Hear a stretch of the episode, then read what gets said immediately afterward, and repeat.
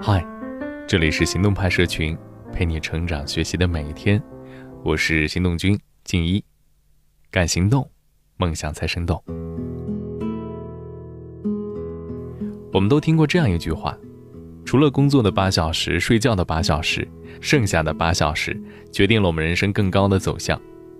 上班的时候，大部分时间做的都是重复性工作，要想跟别人拉开差距，还得要从其他时间入手。学习新的技能，从重复性的工作中脱颖而出。今天的文章来自作者幺幺，公众号 Twenty Seven Ladies，将告诉你如何利用下班后的这几个小时拉开跟别人的距离。越来越发现，这牛的人啊，都是擅长利用下班后时间的高手。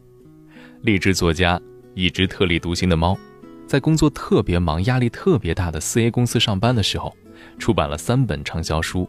还创立了自己的品牌。下班后，时尚博主婉婉学姐全职工作是数据分析，同时又是特别优秀忙碌的时尚博主，每天要接拍、修图、写文，参加一些秀场、品牌公关活动，特别琐碎和辛苦。这样辛苦的工作，婉婉学姐却一句“平衡工作和生活”，不知不觉已经慢慢变成了我的本能，轻描淡写的带过。我们都听过这样一句话：除了工作的八小时，睡觉的八小时，这剩下的八小时，决定了人生更高的走向。所以特别佩服这些能够利用好下班后时间的人，他们工作蒸蒸日上，下班后的时间也是精彩纷呈，甚至利用下班后的时间实现了自己的梦想。而人的差异就源自于业余时间，因为每个人的智商其实都差不多，平常工作时间大多限于重复和忙碌，下班后的时间。也才是真正能让我们学习新技能，从重复的忙碌中脱颖而出。作为一个资深拖延症患者，之所以对如何利用下班后时间产生浓厚的兴趣，是因为经受了一次被打脸的暴击。上个月，我们大学同学聚会，昔日一个平凡的姑娘，气质出众，谈吐有料，俨然成为了聚会中的核心人物。我啊，之前和她在一个宿舍，还记得大学时候的她，因为乡音明显。从来不肯在公共场合讲话，对穿着打扮也不上心，小心翼翼地躲在角落里。毕业后去了一家公司做行政，两年前见他的时候，除了感觉成熟一点，也并没有多大变化。可这次见面，却让我由衷产生了一种士别三日当刮目相待的感觉。聚会结束后，我不肯放过聆听这样一个逆袭故事的机会，拉着他刨根问底。原来他们公司去年人事调动。他被调到分公司负责行政人事工作，他要负责面试和新员工的培训。因为乡音明显，遭到了很多人的嘲笑。偷偷哭过几次之后，他开始苦练普通话，报了一个演说的课程。每天下班后倒两班车去上课，逼迫自己在公共场合讲话。演说课的老师特别狠，要求他到广场上、地铁上，面对着陌生人做五分钟的公开演讲。第一次做的时候，你可以想象吗？几乎是半闭着眼睛完成了演说。这演说完毕后，后背都湿透了，但也因此完成了一次蜕变，克服了在公共场合演说的恐惧。更多人的会议也都不怯场了。尝到了甜头后，他又报名了形象管理课程，学习穿搭、妆容，现在还报名了英语口语课，为自己升职。他说，提升自己是会上瘾的，打开一个个隐藏关卡的感觉。让人欲罢不能。看着眼前精致又自信的他，是又羡慕又悔恨，悔恨自己浪费了那么多时间，也切实意识到，大学毕业后拉开人与人差距的，原来就是下班后时间的利用方式啊。到底怎么样利用下班后的时间提升自己呢？我跟他聊天的时候，有些心得，还有一些时间管理方法相结合，总结了这么几个心得：第一，别贪心，明确自己想要什么。我们在定制小目标的时候，都喜欢一口吞个大胖子，定很多个目标出来。但是每天的时间都是固定的，应急也挤不出来更多时间。所以明确自己的真实梦想，知道自己真正想要什么，尤其重要。而且一次只能确定一件重要的事儿，完成以后再开始另一件。你想成为 PPT 大师，做出炫酷的 PPT，就得缩减学习摄影的时间，不可能同时进行。想要在半年内完成一幅画作，用在烘焙上的时间就要少一些。确定自己的目标以后，就要围绕这个目标去努力，每天分配时间喂养自己的梦想，这空想是不可能成事儿的。第二，列好优先级，特别特别重要。水妹的书《三十前的每一天》讲到一个特别重要的时间管理方法——记事本原则。他提倡把每天做的事儿、花的时间用记事本全部记录下来，每天晚上反思自己在哪些地方浪费了时间，从而提高时间利用效率。记事本方法可以帮我们记录时间的去处，让我们知道每天在小事儿上浪费了多少时间，从而可以改进。除了记录时间都去哪儿了，还要按照事情的重要度列好一整天的清单。逐个儿去完成，准备一个漂亮的小开记事本。起床后列下自己一天要做的事儿，完成的就打对号，没完成就打叉号。在列清单的时候，要反复确认写下来的事情对你实现的目标有没有帮助。不把目标分解在每一天里，目标就不会实现。这样除了能提高效率，做完重要的事情之外，还能缓解无效焦虑。很多人会在躺到床上之后开始胡思乱想，还有哪些工作要做？除了让自己心烦意乱、失眠之外，一点用处也没有。如果你不幸有这个习惯，可以选择睡前写下第二天的计划，写完之后就能安心踏实的去睡觉了。第三，碎片时间也能成大事儿。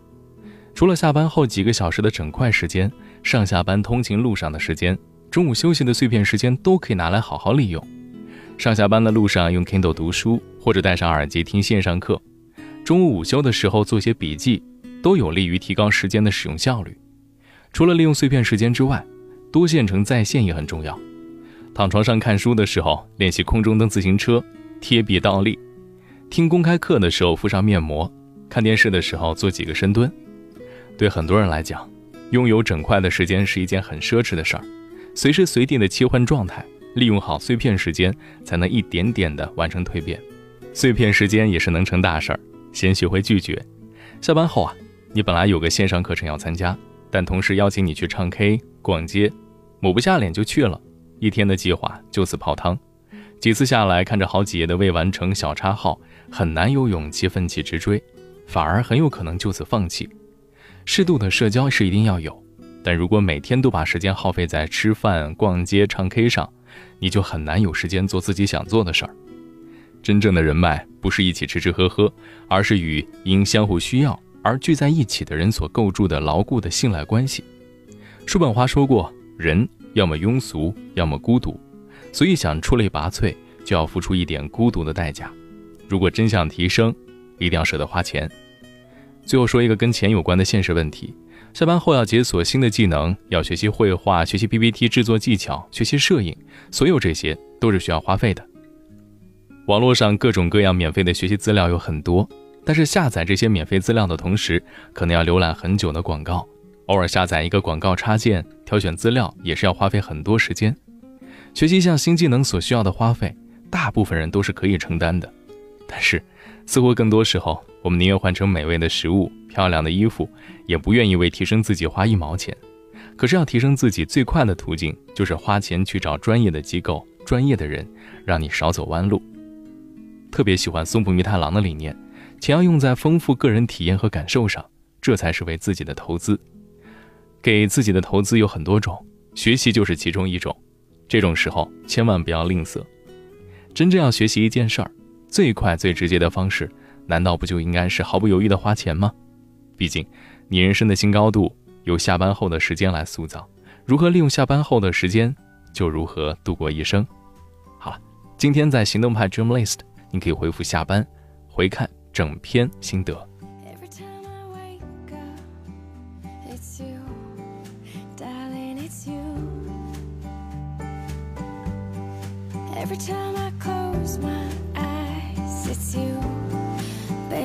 It's you. You that I dream of, you that I miss, you that I want to so badly kiss. Will you ever look at me the way, the way that I see? Sometimes girls can